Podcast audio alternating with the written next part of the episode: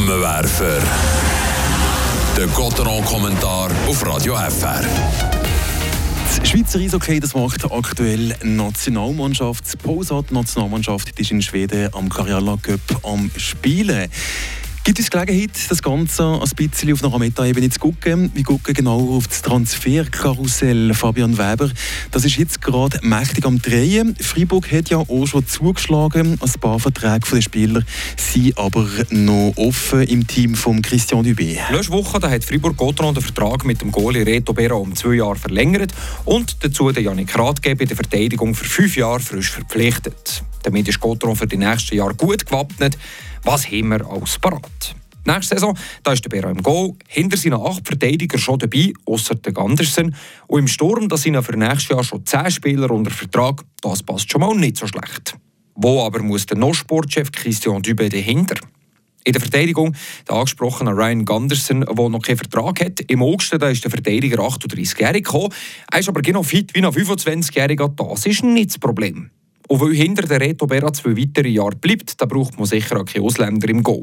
Ich würde dem Gandersen persönlich nochmal einen Vertrag für ein Jahr geben, wenn er die überhaupt will.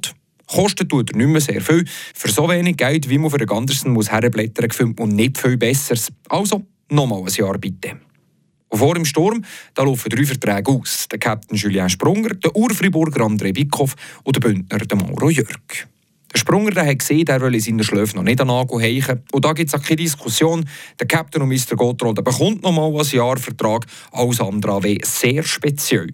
Gut genug ist er definitiv noch. Diese Saison hat er mit 5 Goals und 5 Assists schon einen sehr soliden Wert gerichtet. Jetzt dann kommen wir zum anderen Bicko von Mauro Jörg. Einer von beiden muss von mir aus gesehen gehen. Der 33-jährige Bündner oder der 35-jährige Friburger? Eine gute Frage. Ja, der Jörg der ist zwar zwei Jahre jünger, ist ein Krampfer und ein super Boxplay-Spieler, aber ein klassischer Flügel. Und der Bickhoff, der ist jetzt Fribourg schon jetzt eine Legende, ist auch ein Krampfer, vielseitig einsetzbar, gelehrter Center, mittlerweile auf dem Flügel daheim. Das schmale Kader von Gotron, das braucht variable Spieler, spricht für einen Bickhoff. Wollt er überhaupt noch weitermachen, ist noch nicht ganz klar.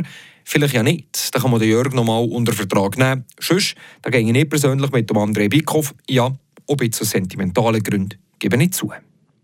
Was braucht es sonst noch für nächste Saison? Ein zweiter Goalie, da kann man den Brian Rüger noch einmal verpflichten. Den Backup dem kann man noch ein Jahr geben. In der Verteidigung da haben wir acht Spieler unter Vertrag. Mit dem Gandersen WS 9 alles geregelt. Und im Sturm da brauchen wir Minimum noch E-Flügel. Es hat ein paar interessante Namen, die da noch keinen Vertrag für nächste Saison haben in der National League. Der Dominik Zwerger oder der Johnny Kneubühler von Ambri. Der Benjamin Baumgartner von Bern. Der Michael Losli von Kloten oder der Dario Alesbach von Zug. Auf was für einen Namen der Christian Dübe allenfalls geht oder ob er sogar nur mit Junioren arbeiten will, das ist fangen noch schwierig zu sagen. Ich persönlich würde mich glaube ich, entweder für einen Zwerger oder für einen Kneubühler von Ambri entscheiden oder probieren, den Alesbach zu Zug zu reichen. Die Einschätzungen von Fabian Weber. Fribourg-Gotteron übrigens ist der nächste Dienstag auswärts gegen die EV Zug. Ähm, wieder